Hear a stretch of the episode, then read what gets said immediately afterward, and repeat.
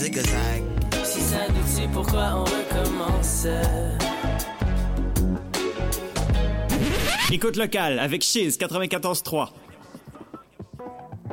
Dans le cadre du 37e Festival international de musique actuelle de Victoriaville, Chiz 94.3 est fier de collaborer avec CKUT 90.3 à la présentation du concert de Tamayuge et Disquiet Army avec Away le samedi 22 mai à 19h30. Un rendez-vous pour les arts vivants sécuritaires nous attend à Victo en mai prochain. Pour tous les détails sur le 37e FIMAV, visitez le fimav.qc.ca.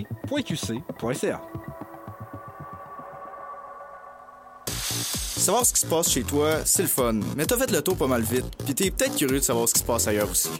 Chez le voisin, c'est ton émission d'actualité internationale où on te garde les moments forts et inusités de la semaine qui se sont passés partout autour du globe. Animé par deux globetrotteurs de salon attachants, on te promet de te faire voyager sans trop te ruiner.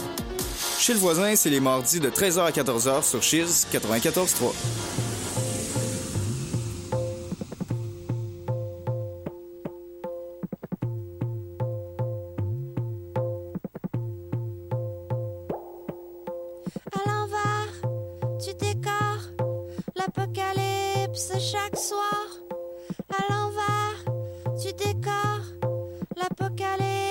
à chaque soir.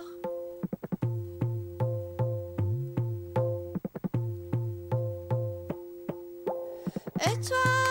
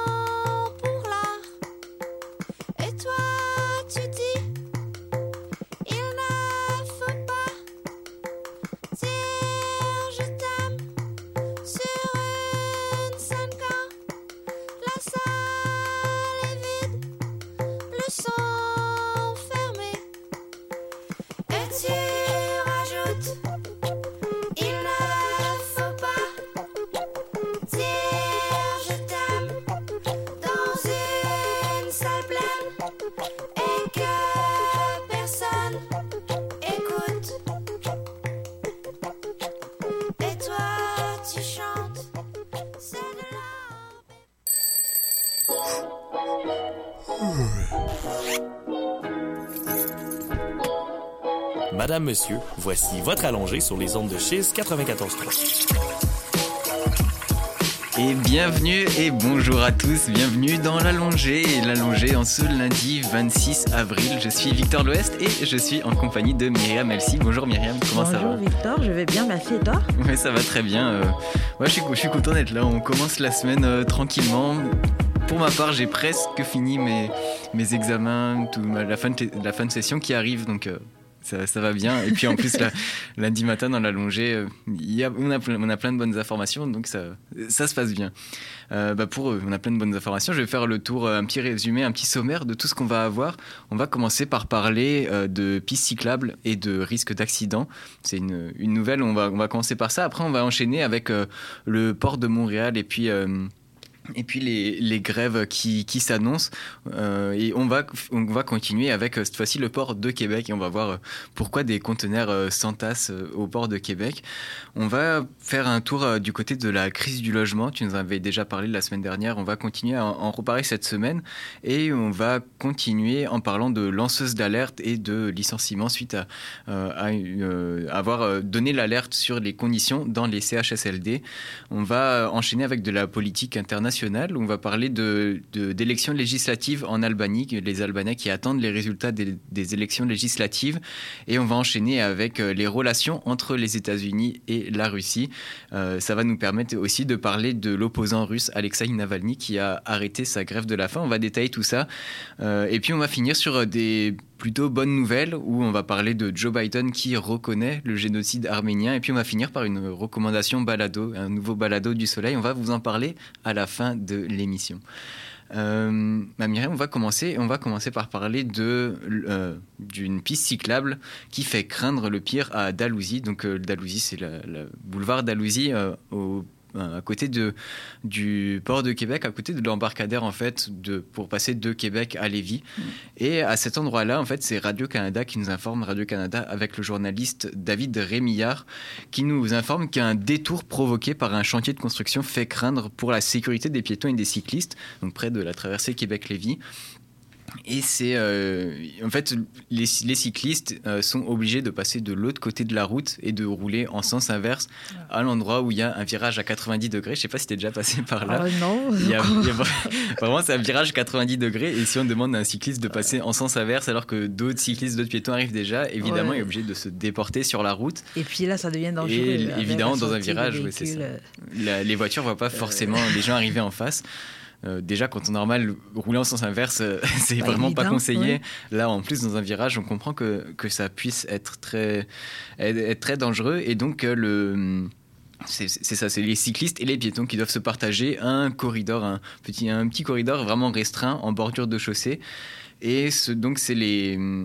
Les, euh, il y a, selon les informations de Radio-Canada, il y a des citoyens qui ont porté plainte à la ville de Québec pour, euh, pour ça, parce que en fait, c'est un, un, chantier, un chantier qui est euh, un chantier euh, plutôt organisé. euh, organisé par le groupe des gagnés et le groupe des gagnés qui apparemment normalement en fait, dès qu'il y a des travaux qui sont mis en place comme ça il y a des corridors en tout cas des voies qui doivent être aménagées Mhm. pour pas mettre les utilisateurs en danger. Ça paraît quand même euh, la base. Et là, la base qui n'est pas respectée, il y a euh, la table de concertation vélo des conseils de quartier de la ville de Québec qui juge euh, inaccep- inacceptable qu'aucun détour sécuritaire n'ait été aménagé pour la population durant les travaux.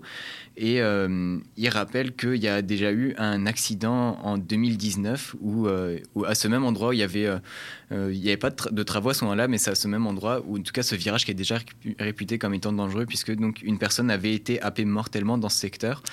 Et, et évidemment, avec les travaux, ça augmente encore plus les risques. Le donc ça- oui. Surtout qu'avec l'été, euh, les gens vont faire beaucoup plus de vélo et, et plus de marche aussi. Donc, il y a vraiment un danger quand même. Mhm. Et puis le boulevard, le boulevard Champlain qui est quand même assez fréquenté par les Oui. cyclistes. ça- Assez beau si vous avez un vélo, allez euh, faire un tour là-bas. Ça devrait, en tout cas ce- cet endroit de chantier qui devrait être euh, ré- réaménagé prochainement, j'imagine, vu les réactions qu'il y a en ce moment. Et donc ça devrait être plus sûr et pourquoi pas aller faire, faire un tour par là-bas. Euh, Myriam, on va nous aller faire un tour du côté du port de Montréal où euh, on prend des nouvelles de, ce qui se passe là-bas. Oui, en fait, euh, on fait un petit suivi là de ce qui se passe euh, avec les débardeurs. La semaine passée, on avait annoncé que les débardeurs avaient enfin, fait une grève euh, partielle le week-end et ils n'avaient pas donné de suite, ils n'avaient pas, ils s'étaient pas prononcés sur une possibilité d'une grève un peu prolongée. Cette fois-ci, c'est fait. Le mot d'ordre de grève est passé euh, le week-end dernier, donc euh, vendredi dernier. Euh, L'avis de grève a été déposé et c'est pour une période illimitée. Pour l'instant, ils ont annoncé 19 jours sans, sans parler de si est-ce que ça va être reconduit ou pas. Et ils disent également que la grève pourrait cesser à tout instant si les négociations avec les, les patrons du moins euh, de, sur- de meilleures conditions. Là. Donc euh, voilà, c'est une grève de 19 jours qui est annoncée à partir euh, euh, de, ce lundi. Donc ça commence ce lundi. Et on a, Radio-Canada, en tout cas, a interrogé pas mal de directeurs de- d'entreprises qui font affaire avec le port notamment dans les affaires d'importation euh, pour ce qui est de, de tout ce qui est euh, utile pour la boulangerie, donc euh, la matière première, également pour euh, tout ce qui est outils de transport, euh, pour la construction, donc les graviers, les pierres et autres. Donc chaque directeur estime, n'a pas manqué en fait de montrer son, son désarroi face à la situation et montrer aussi quel serait le manque à gagner pour eux, les contrats qui vont malheureusement ne pas pouvoir être... euh, conclus dans les, dans les termes et ils annoncent déjà qu'ils prévoient contacter leurs leurs différents clients pour leur expliquer en fait quelle est la situation, mais ils savent que ça aura des répercussions, notamment dans le secteur boulanger. On s'imagine bien que si la matière première n'arrive pas, ben, même si vous avez prévenu les clients que ça va pas arriver, ça va créer des dommages certains. Les chantiers aussi, n'oublions pas qu'au Québec, euh, la majorité des chantiers se font euh, pendant la période estivale, donc euh, lorsqu'il n'y a pas de, de, de dirais toujours de matière première finalement ou de matériel de construction, c'est assez dommageable pour eux.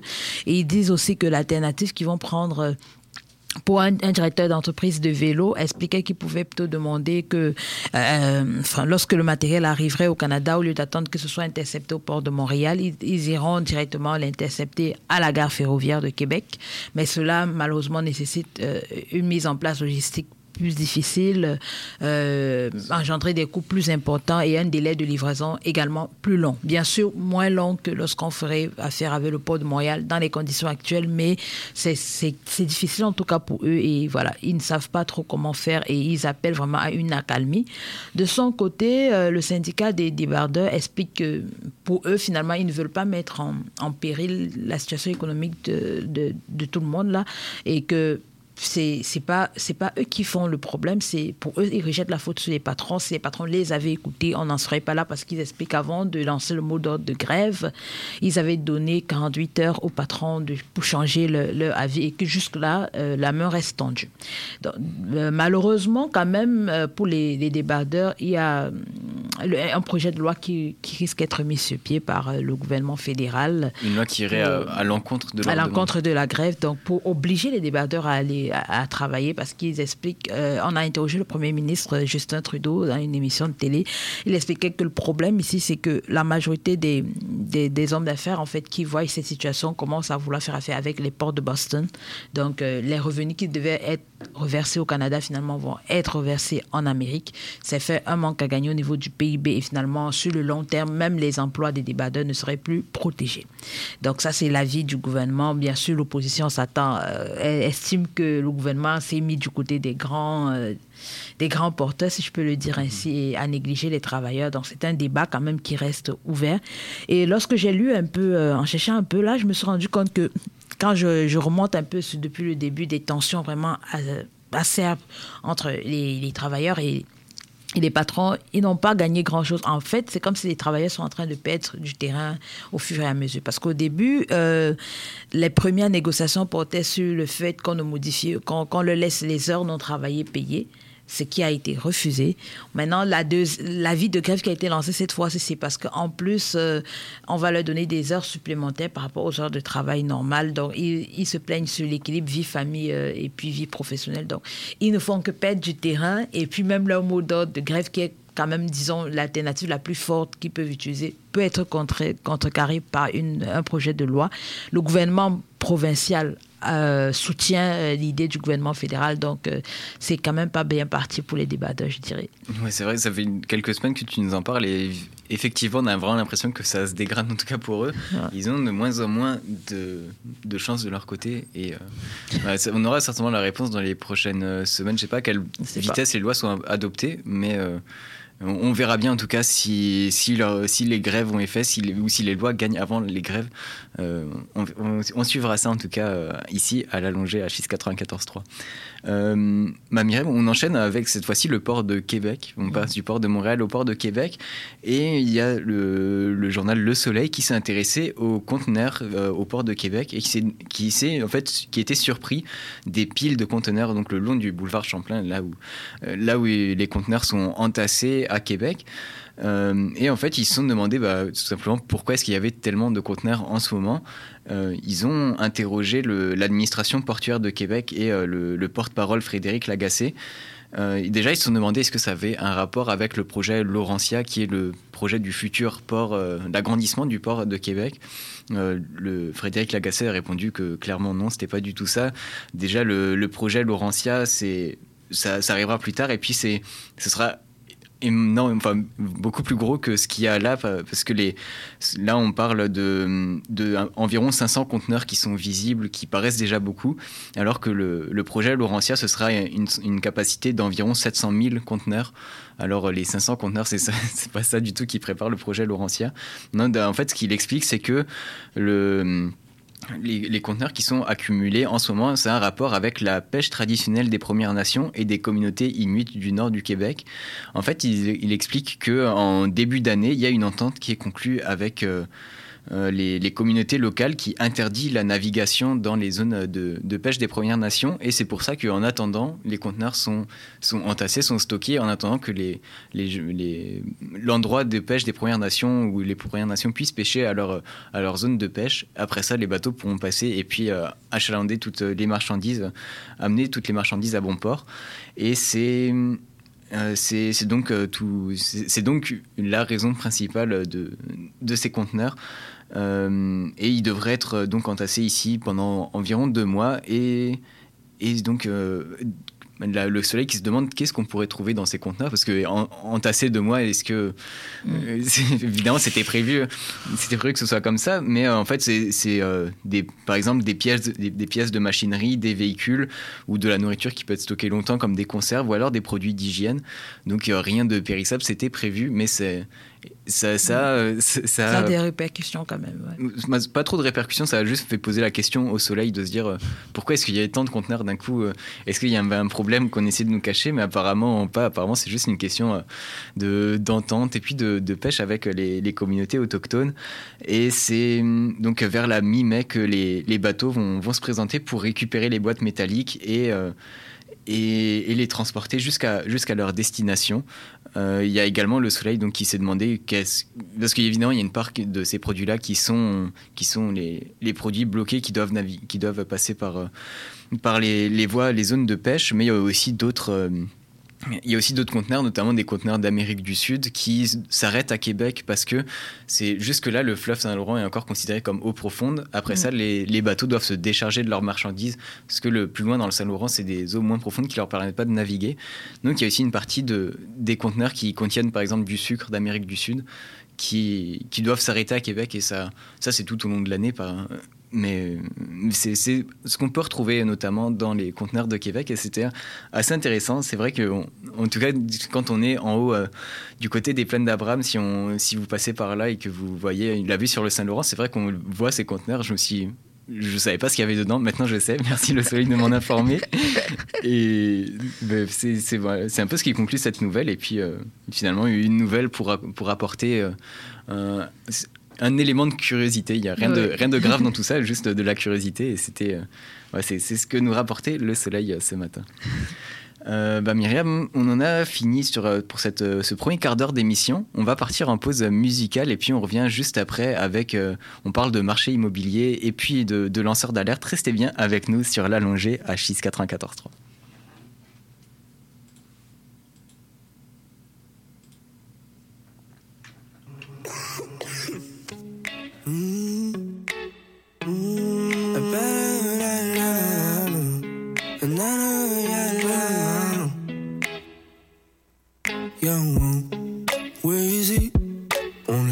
partout dans la ville, le pauvre la savait nos travaux. Tu peux pas laisser l'oiseau dans son nid. Je me suis perdu dans le ciel, je me suis perdu dans le ciel. Je pensais pour ne plus jamais redescendre. Je sais si la vie est belle, je sais si la vie est belle. Mmh. On me cherche dans le S, on me cherche dans le wesh. Sorry si j'étais pas rejoignable, j'étais parti dans le ciel. Mon gars, tu peux me reach là où le 3 G. La mélancolie dans un 3 G. Kamehameha sur tous mes ennemis.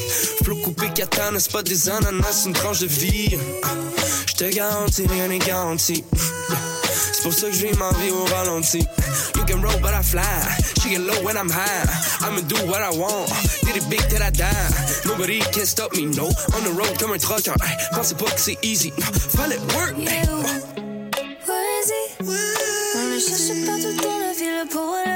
Arrêts d'un travaux. Poésie. Tu peux pas laisser l'oiseau dans son nid. Je me suis perdu dans le ciel. Je me suis perdu dans le ciel. Je suis passé pendant plus jamais redescendre. Je dis si la vue est belle. Je sais la vie est belle. All the real ones, yeah, I count 'em on a hand. Everybody else, well, it's goodbye. I know what they say, baby, I know how it is. Now I'm doing my thing, it feels right. It seems unreal. Used to look for something, was scared of what was coming. Nothing to fear. Maintenant, le ciel, c'est clair, on va se Je me perdre. suis perdu dans le ciel, je me suis perdu dans le ciel.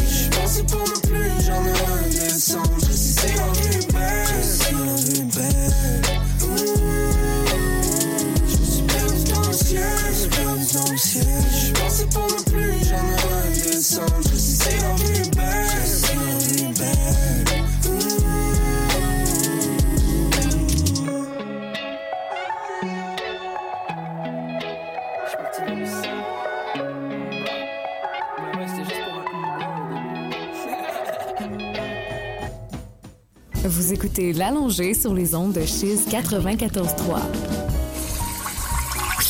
Re-bienvenue dans l'allongée, toujours en compagnie de moi-même Victor Louest et avec Myriam Elsie. Euh, Myriam, on va enchaîner avec toi et tu vas nous parler de crise du logement et tu as tu as eu des nouvelles là-dessus? Je te laisse nous en parler. Oui, ça fait quand même un bon bout de temps qu'on parle ici euh, à Chis, justement, de, voilà, de la flambée des prix de l'immobilier, de tout ce qui peut être comme difficulté au niveau des transactions financières et tout. Et la semaine dernière, je me rappelle, on parlait de la hausse des prix. Cette fois-ci, c'est le ton est monté un peu plus à Montréal. On a des manifestants qui sont sortis dans la rue. Euh, bon, on voit sur l'image, malgré quand même, ils font des distanciations sociales pour, pour éviter la contamination. Mais euh, ils se plaignent de la flambée des prix et de la difficulté d'accès au logement même pour d'autres personnes. on a pris le cas d'une dame qui explique que son fils de 21 ans n'arrive pas à trouver un logement finalement à Montréal parce que euh, le plus petit logement, le, enfin le prix, euh, c'est au moins 900 dollars, 1000 dollars, 1100 dollars. Donc il y a quand même pas mal d'augmentation de, des prix. Et aussi, l'une des autres causes de, de leur revendication, c'est les, les menaces d'éviction des propriétaires. Donc il y a ceux qui ont déjà trouvé le logement mais qui sont menacés d'éviction par les propriétaires qui veulent hausser les prix ou alors refaire des travaux. Bien sûr, quand on fait des travaux de réaménagement de l'immeuble, c'est pas aussi le prix après. Donc, euh, ils ont pris le cas d'un immeuble, le propriétaire a donné des, comme des préavis d'éviction à ses locataires pour faire des, des rénovation dans son immeuble et il a prévu en fait des dédommagements, sauf que les locataires estiment que les dédommagements sont minimes par rapport aux dommages qui leur sont causés et aussi surtout par rapport au prix, la flambée des prix euh, du logement. Avec ces dédommagements, ils expliquent qu'ils ne peuvent pas se prendre un logement euh, qui avait plus ou moins le même confort euh, sur la, courte durée. Donc c'est assez de difficultés et donc il y a des députés qui se sont mêlés à la marche, députés de Québec solidaire, solidaire qui, était présente et elle appelle au gouvernement euh, provincial d'agir finalement pour aider les, populations, qu'on ne devrait pas être en 2021 en train, euh, en train de se poser la question sur comment loger les Québécois qui travaillent. Ça n'a pas de sens, en tout cas d'après ses propos. Et euh, elle appelle au gouvernement justement à agir. De son côté, la mairie de Montréal explique qu'ils ont fait tout ce qu'ils étaient capables de faire en fait pour mettre une pression sur les propriétaires pour que les propriétaires n'osent pas les prix, mais ce n'est pas évident parce qu'ils s'expliquent qu'ils ont également des charges qu'ils doivent couvrir. Et euh, si les, les, les, immeubles entrent en décrépitude, ça entraîne euh, des, difficultés plus, graves, après, donc ils ne peuvent pas faire autrement.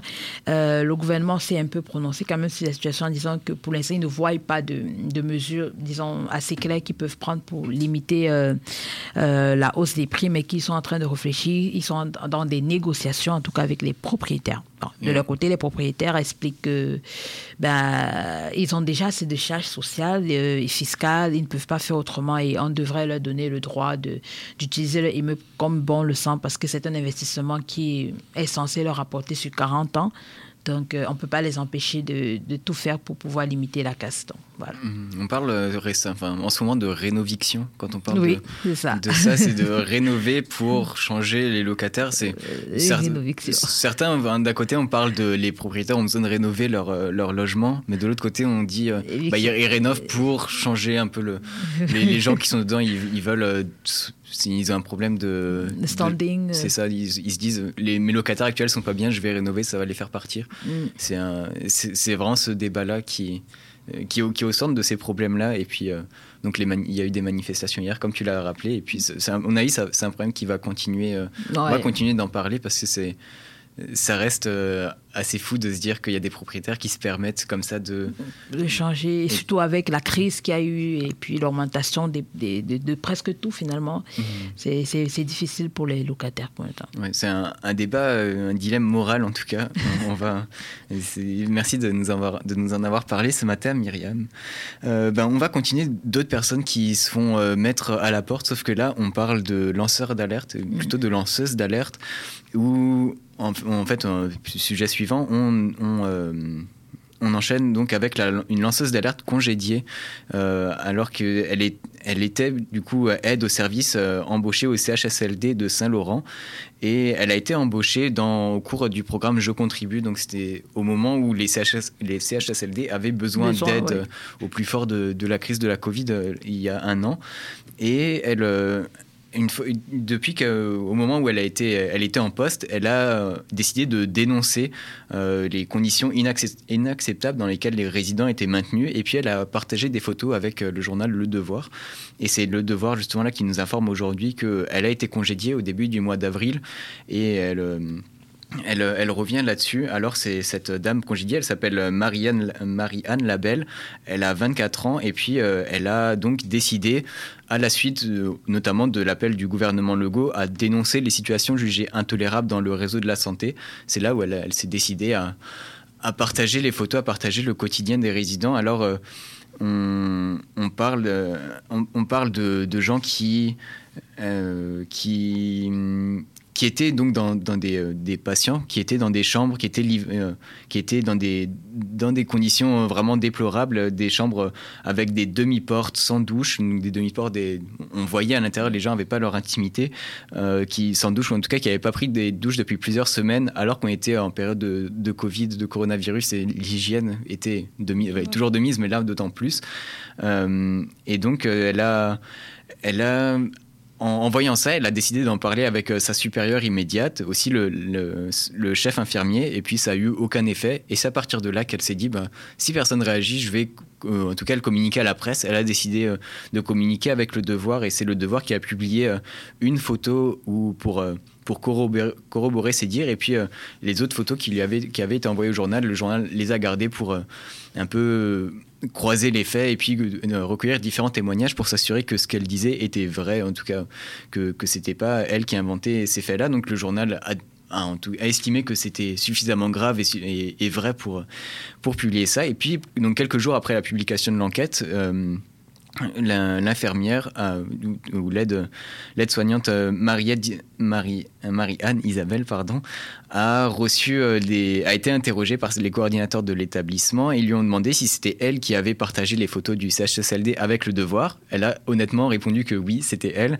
Et à partir de là, elle a vu son quotidien de travail complètement changer. On lui a modifié ses tâches, on lui a reproché d'outrepasser son rôle dans, dans plein d'actions qu'elle faisait. Et euh, elle a reçu une lettre, euh, elle a été d'abord suspendue avec solde pour fin d'enquête, et puis elle a reçu une lettre de renvoi pour les motifs de selon le motif euh, selon lequel elle a outrepassé son rôle malgré les attentes claires qui lui, qui lui ont été signées qui a été signifié, pardon. Euh, et donc depuis, ce, depuis le 8 avril, donc elle est, elle est licenciée. Et il y a notamment une professeure de l'école des sciences infirmières de l'université d'Ottawa qui s'appelle Amélie Perron, qui, qui rappelle que c'est une pratique commune, en tout cas au moment de congédier des gens, c'est une pratique commune de changer les, les responsabilités, changer les tâches des personnes pour euh, les déstabiliser et puis après ça pouvoir après ça ce qui amène à, des, à des renvois euh, et puis, bah donc, euh, on reproche euh, à Madame Labelle d'avoir contrevenu à la confidentialité des renseignements parce qu'elle a quand même partagé des, photos d'un CHSLD, de patients. C'est vraiment ça en fait qui lui est reproché.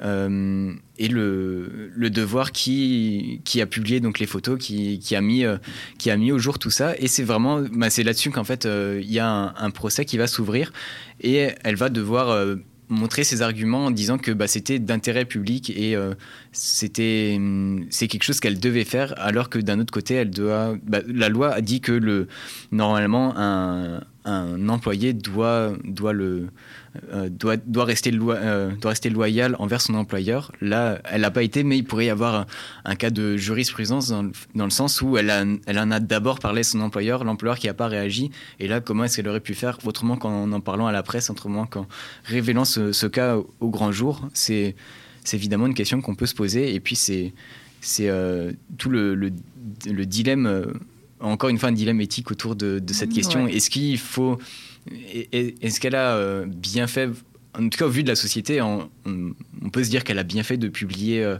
ces photos-là, que ça a permis de montrer une situation qui n'allait pas, mais au nom de la confidentialité, elle a quand même signé un contrat, et ça fait partie du secret médical et de la, du respect qu'elle doit à son employeur normalement, mais son employeur qui n'a pas réagi. Alors c'est tout un dilemme. La justice va trancher autour de ça, mais, mais c'est évidemment une situation compliquée.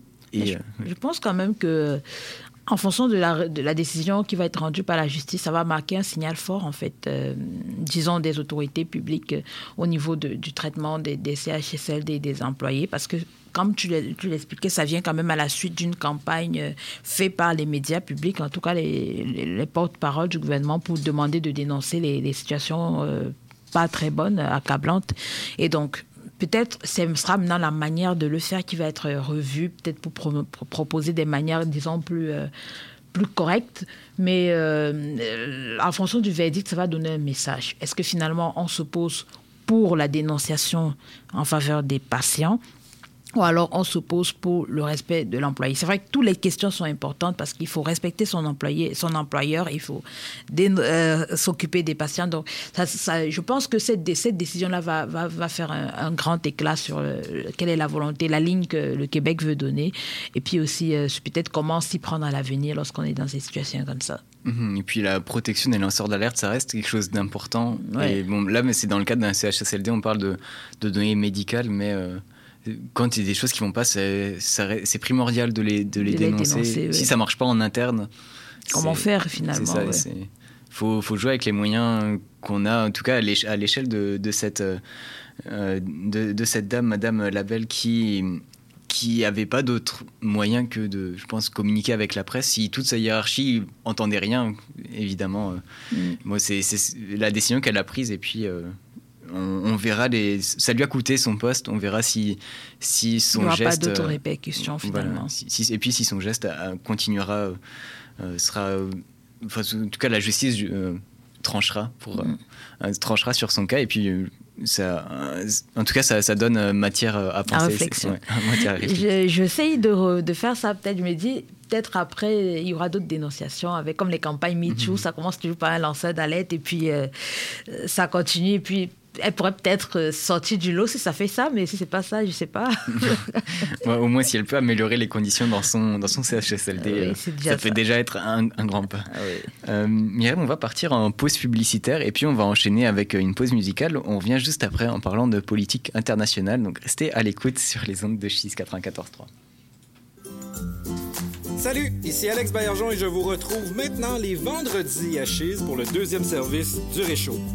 Le Réchaud, c'est les grands titres de l'actualité commentés à ma manière qui ont retenu mon attention et que j'ai gardé pour vous au chaud sur mon Réchaud.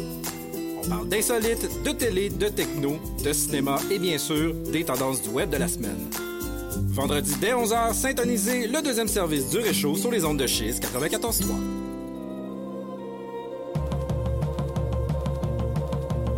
La Ville de Québec révèle des talents musicaux qui font maintenant la signature de la scène locale partout ailleurs. Quoi de plus logique que de dédier une émission complète à la découverte de ces artistes d'ici?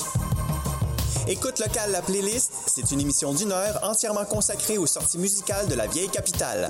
Tous les lundis 14h sur les ondes de Chise 94.3. C'est toujours mieux d'écouter local. Vous voulez en savoir plus sur la psyché humaine?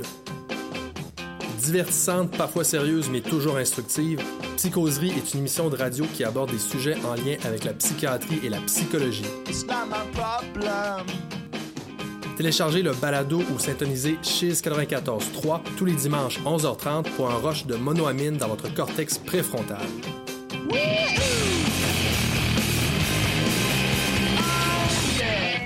Hey, salut, ça va? Ben oui. Puis, euh, qu'est-ce que ça fait en fin de semaine? Bon, pas grand-chose, je me suis reposé. Ah, c'est plate. Non, non, c'était bien correct. Ça sert à ça, les fins de semaine. Bah, t'as bien raison. Tu t'es trop reposé en fin de semaine, le meilleur de la musique néoclassique, dimanche midi sur Chiz 94.3.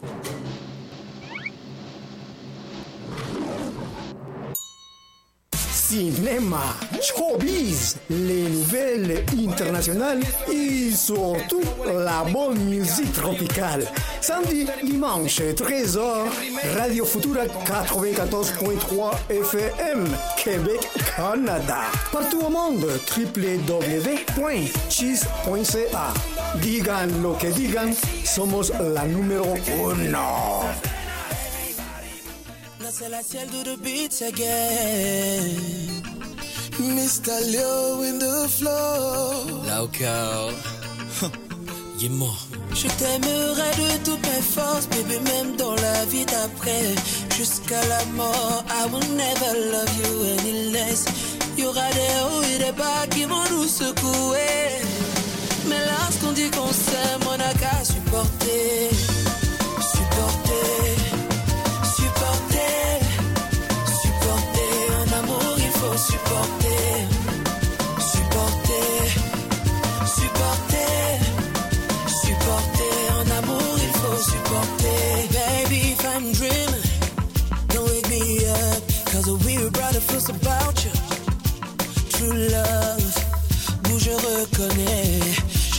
Pas parfait,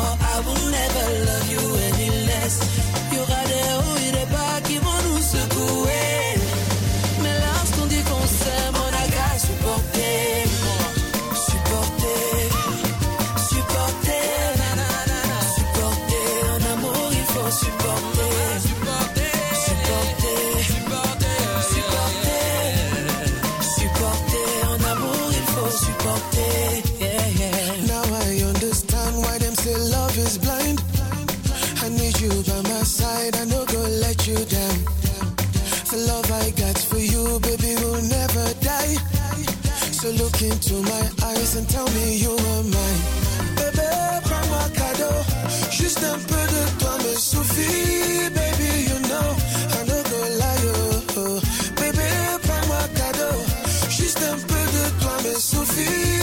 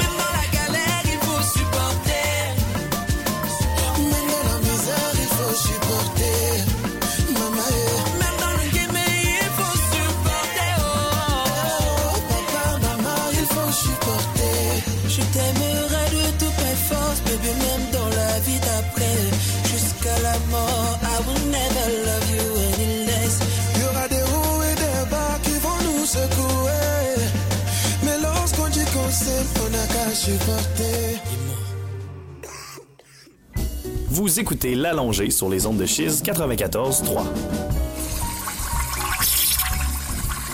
Et re-bienvenue dans l'allongé, c'était supporter de locaux. Et puis on revient euh, avec euh, toi Myriam, on parle de d'élections législatives en Albanie et puis les, Al- les Albanais pardon, ils sont dans l'attente des résultats et euh, l'opposition crie déjà victoire. Oui, les législatives en Albanie ont eu lieu euh, le week-end dernier. Donc, euh, l'opposition a dit qu'ils ont gagné les élections. Du moins, ils sont sûrs que c'est le cas.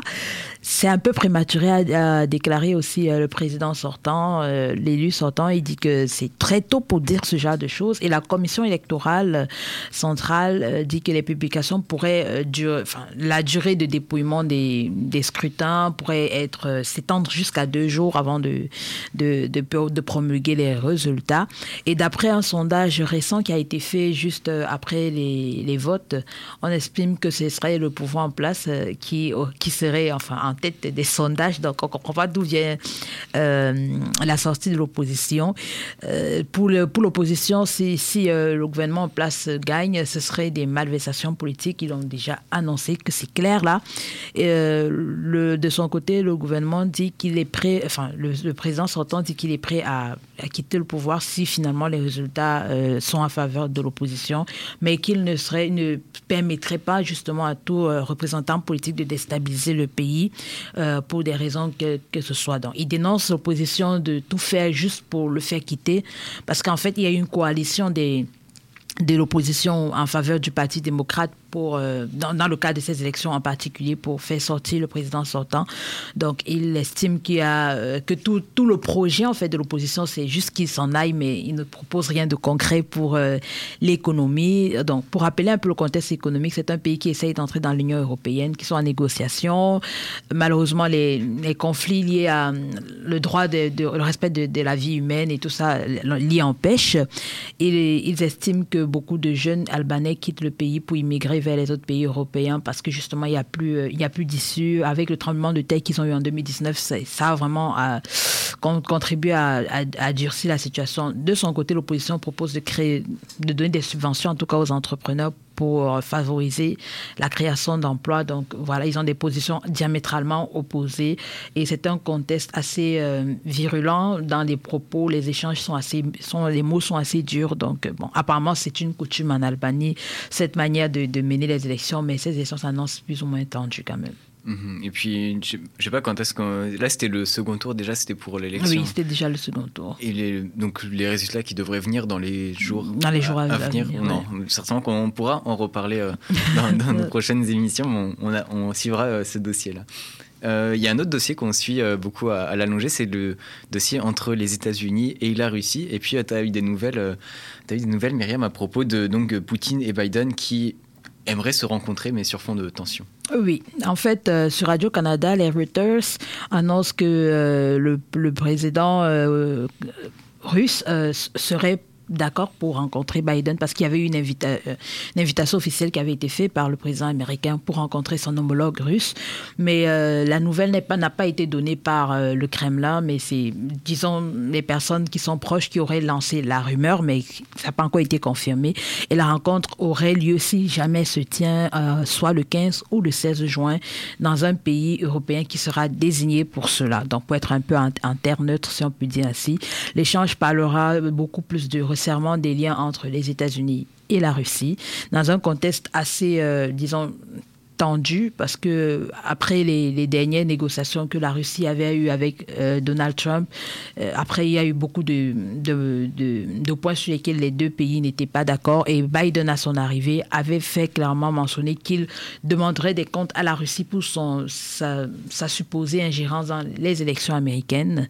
Donc euh, c'est assez tendu entre les deux pays et aussi euh, sur la position de la Russie dans disons, ce qu'on on, estime aujourd'hui dans les médias comme la volonté presque avouée finalement du président russe de reconstituer l'URSS, donc euh, à travers euh, une présence euh, militaire assez forte à la frontière en Ukraine, euh, à travers le rapprochement avec le président biélorusse qui est assez euh, rejeté par sa population. Donc euh, voilà, c'est des débats, c'est des points de désaccord entre le président russe et puis président américain, sans compter également euh, l'emprisonnement de, de Navalny. Mm -hmm. Donc, nous va parler juste après. On... Donc, -hmm. c'est autant de dossiers justement qui, euh, qui, qui, euh, qui, qui triment entre les deux pays et même entre la Russie et les autres pays européens qui, pour l'instant, n'osent pas trop se prononcer, à part peut-être euh, la France qui parle, mais on ne voit pas vraiment d'action concrète parce que son homologue allemand est un peu réticent à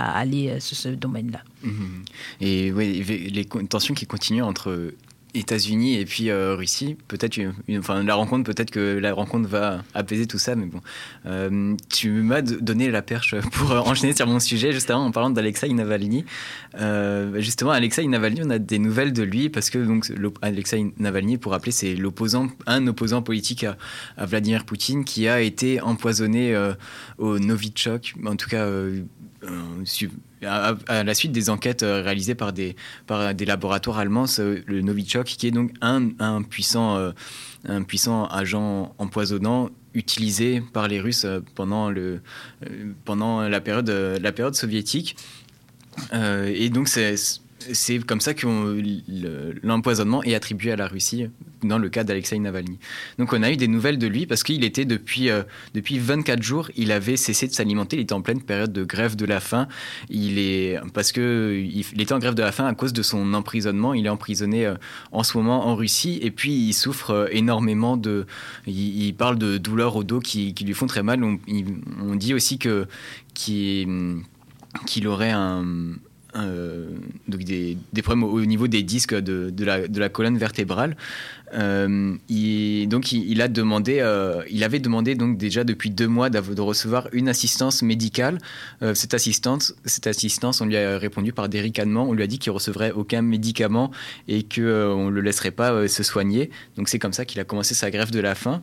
Et donc aujourd'hui finalement il a, reçu, il a, reçu les soins qu'il demandait et ce même jour donc dans, dans la semaine il y a eu des dizaines de milliers de personnes qui ont manifesté en, en Russie pour soutenir euh, Alexei Navalny et exiger sa libération.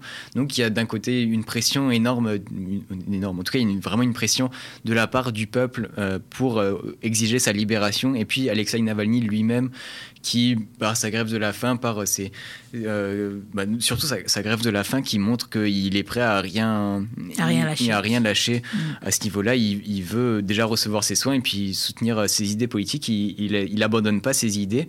Et bah, selon, il y, a, il y a un sondage de l'Institut Levada, donc un institut de sondage russe, qui estime que 29% des Russes considèrent qu'Alexei Navalny n'a pas eu droit à un procès équitable et que sa condamnation est injuste. Donc ça reste que 29, donc 30% des gens qui, qui considèrent que c'est injuste, ça reste une petite partie, mais après, il y a des gens qui osent dire ça. C'est, il y a aussi un côté en Russie, je pense que en Russie, je j'oserais pas On dire que je suis en faveur d'Alexei Navalny. oui. Il y, a, il y a aussi ça qu'il faut prendre en compte. Et puis, euh, il y a.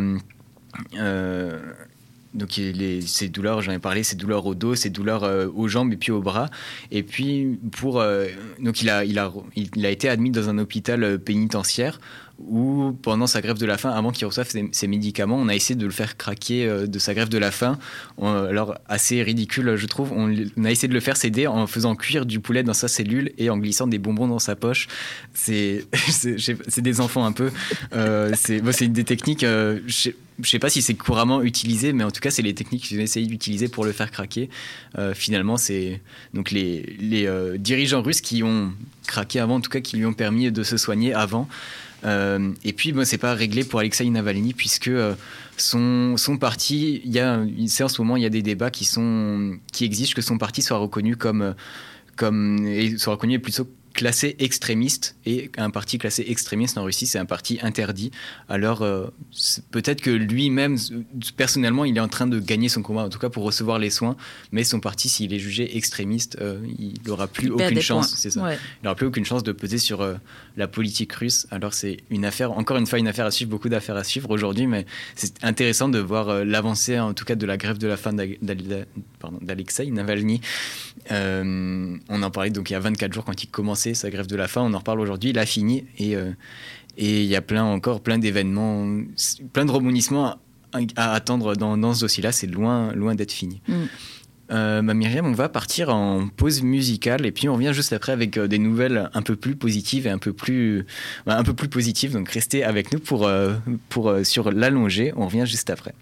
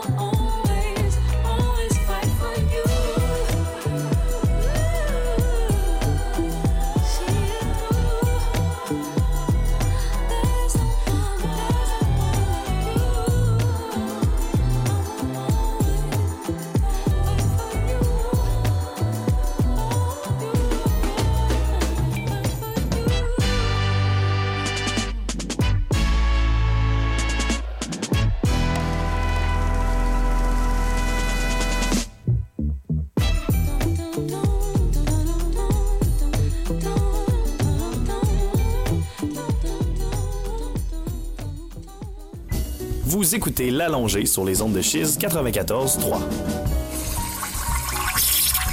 Et re-bienvenue dans l'allongé. Vous écoutiez Fight for You de la musique originale de Judas and the Black Messiah. C'est cette musique-là qui a été euh, élue hier meilleure musique de film aux Oscars. Alors euh, c'est pour ça qu'on vous l'a passé aujourd'hui.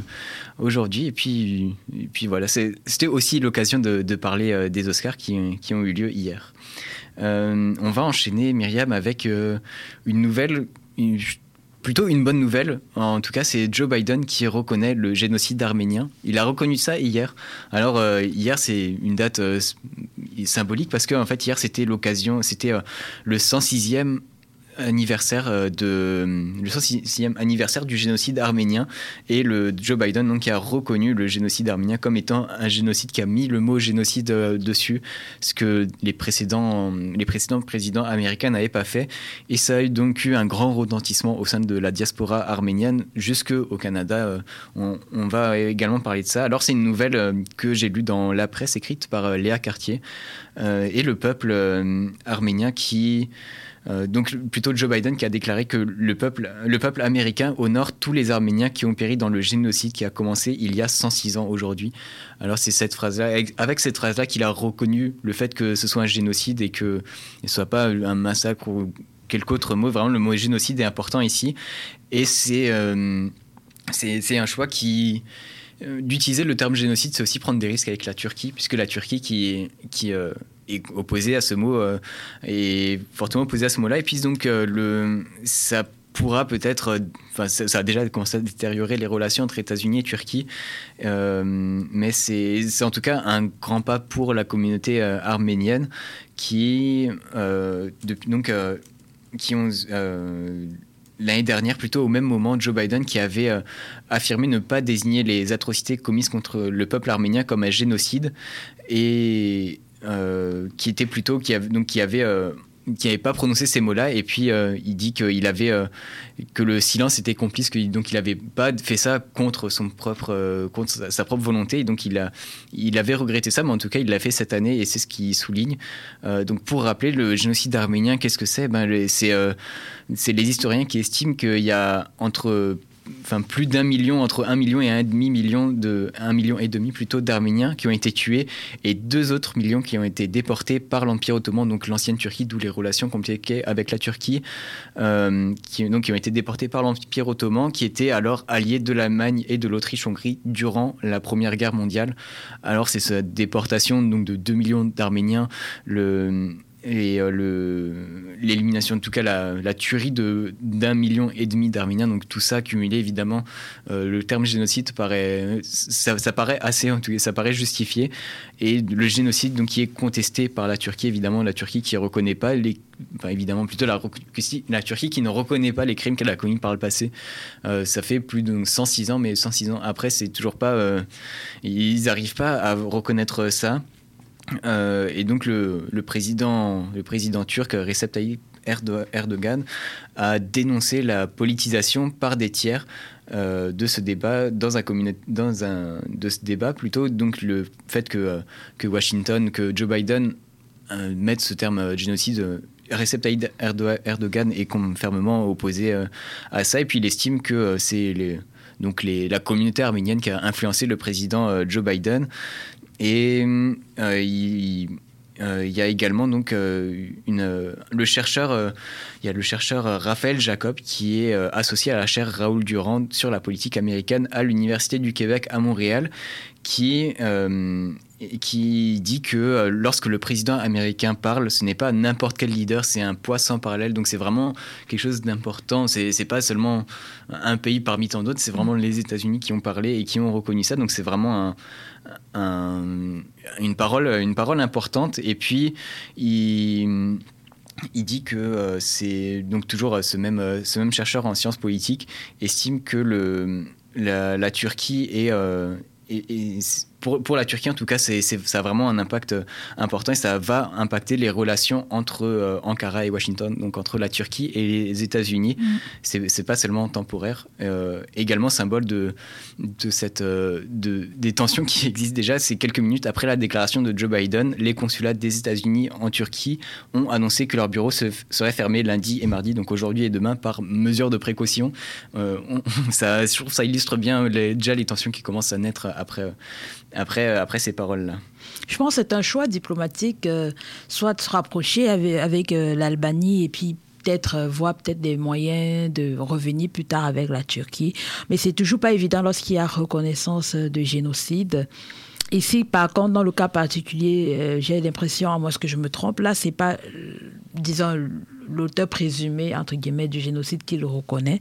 C'est une partie, une, disons, une tierce partie qui, le reconnaît, mais c'est une grosse tierce partie, en tout cas pour le cas-ci. Mais même euh, lorsque c'est, disons, c'est un pays qui reconnaît avoir été impliqué dans le génocide, qui reconnaît ça, c'est toujours pas évident. Ça, c'est comme une main tendue pour le peuple qui a, qui a été victime du génocide, mais c'est toujours pas évident euh, parce que ça, ça refait renaître beaucoup de dossiers euh, où il y a demande de, disons, de, justice, euh, il y a demande de, euh, je sais pas vraiment le mot, le thème français pour dire De réparation de aussi. réparation, voilà, c'est ça.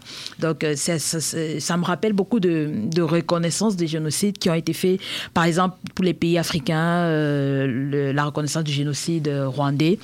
Par la France, ça, ça- ça a mis sur pied beaucoup d'autres d'autres dossiers. En même temps, euh, la reconnaissance du génocide euh, au Cameroun euh, par la France, toujours. Pour l'instant, ça me rappelle qu'il y a des dossiers qui sont toujours en négociation, qui sont pas, qui, qui sont pas euh, encore arrivés, disons, au bout des négociations. Mais c'est déjà un bon point de reconnaître parce que ça permet de mettre des mots sur euh, la souffrance des personnes. Donc c'est bien. Mhm, ouais, effectivement. Et puis il y a également l'article qui finit donc euh, par rappeler qu'il y a des gens qui militent pour ça. Et puis c'est un- une signification et surtout symbolique de reconnaître un génocide comme ça, symbolique et puis également pour euh, obtenir réparation. Mais là pour le coup c'est vraiment symbolique le fait que les États-Unis reconnaissent le, le génocide arménien. Alors euh, c'est une bonne nouvelle pour euh, pour tous les Arméniens qui, qui attendaient ça. Ouais. Et, c'est ce qui conclut cette nouvelle. C'est ce qui conclut cette nouvelle. Euh, on va enchaîner bah, pour une dernière petite nouvelle euh, rapidement. On parle d'un nouveau balado produit par Le Soleil. Où, bon, on revient à Québec cette fois-ci. On, on clôt, on clôt un sujet on- on- avec donc le balado produit par euh, par Le Soleil et puis euh, réalisé par euh, la journaliste Isabelle Mathieu. C'est une journaliste judiciaire. Elle nous, elle nous parle en fait de. Elle revient sur les traces d'un narcotrafiquant slovaque qui habitait à Sainte-Foy. Donc une affaire vraiment très locale. C'est la spécialité un peu du Soleil. C'est déjà leur troisième balado et puis à chaque fois des histoires très locales. Euh, et puis donc elle nous raconte euh, l'histoire de ce narcotrafiquant qui, qui voyageait euh, entre les hôtels et qui, qui, qui, qui était- qui avait son, son- vraiment son, son commerce euh, à, dans Québec. Elle demandait, euh, par exemple, pour. euh, pour, elle voulait s'intéresser justement à un cas comme ça. Elle a demandé si on te demande ton personnage de bandit préféré dans la région de Québec, tu me réponds, tu me réponds, tu me répondrais qui? Alors, elle a, on lui a répondu que Yann Sedge, donc ce narcotrafiquant, c'est un solide, un, solide, un solide bandit, en tout cas un, bandit vraiment emblématique. euh, qui, il y a, y a de quoi dire. et Il y a trois épisodes qui sont sortis à propos de ça. Donc même euh, c'est en, en- disponible sur Spotify Mm. si vous voulez l'écouter. euh, C'est trois épisodes, euh, trois, trois épisodes disponibles. euh, sur Spotify à propos donc des sur les qui revient sur les traces de ce narcotrafiquant qui était dans dans Sainte-Foy assez agréable à, à écouter euh, bah, Myriam, c'est ce qui conclut euh, notre, euh, notre allongée du jour. Déjà 8h58 ici dans le studio de 694.3. Euh, c'est... On a passé un bon moment, en tout cas. Euh, Ouais, on, a passé, on a passé un moment. Et puis, si vous voulez continuer euh, à écouter, euh, à rester sur les ondes de, de 694.3, il y a euh, les affamés qui, qui euh, reviennent à 13h. Et puis, euh, sinon, bah, l'allongé qui, qui revient dès mercredi. Et puis, tout le reste, tout le reste de la semaine de 8h à 9h. C'était Victor L'Ouest et Myriam Elsie pour l'allongé. Bonne journée.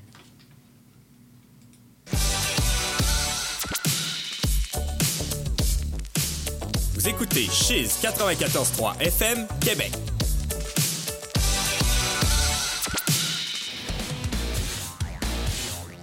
Tu t'intéresses à la scène musicale actuelle? Tu veux découvrir de nouveaux artistes? Une excellente façon d'y arriver est de plonger dans l'univers d'un nouvel album récemment ajouté sur nos ondes. Chiz te recommande avec son émission Plein son sûr d'écouter un album en entier. Plein tous les vendredis de 10h à 11h à Chiz 94.3. Tu sais, cet ami gossant qui, dans toutes les conversations, finit par dire C'est comme dans le livre d'un tel ou dans le film d'un autre. Ben, la planète des sages, c'est cet ami en trois exemplaires qui prennent une heure d'espace radio pour jaser d'un tel. Chaque semaine, le mardi à 10h, on convoque une figure populaire et on approche naïvement son œuvre. On se retrouve sur la planète des sages à Chiz 94.3. Vous souhaitez devenir bilingue ou faire valoir le bilingue